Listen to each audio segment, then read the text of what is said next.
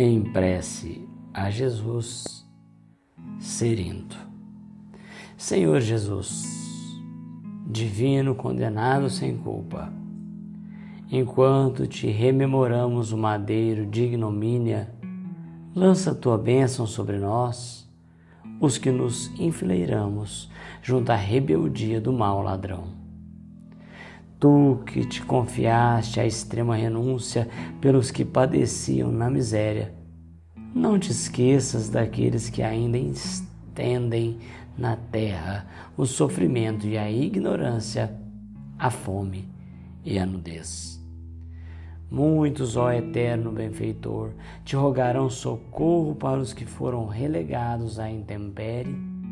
Entretanto, nós sabemos que a tua presença sublime aquece todos os que foram abandonados à noite da provação, e por isso rogar-te-emos abrigo para que as mãos que erguem templos em tua memória, esquecendo fora das portas os que soluçam de frio.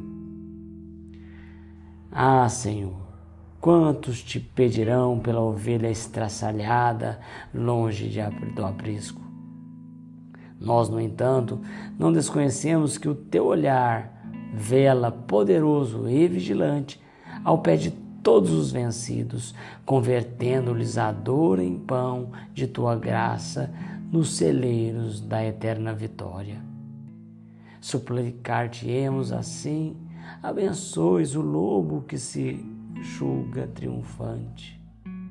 Mestre da cruz, compadece-te, pois, de todos nós os que te buscamos com a oração do arrependimento, crucificados ainda no madeiro de nossa crueldade, algemados ao cárcere de nossos próprios crimes, garroteados pelas recordações dolorosas que nos entenebrecem a consciência.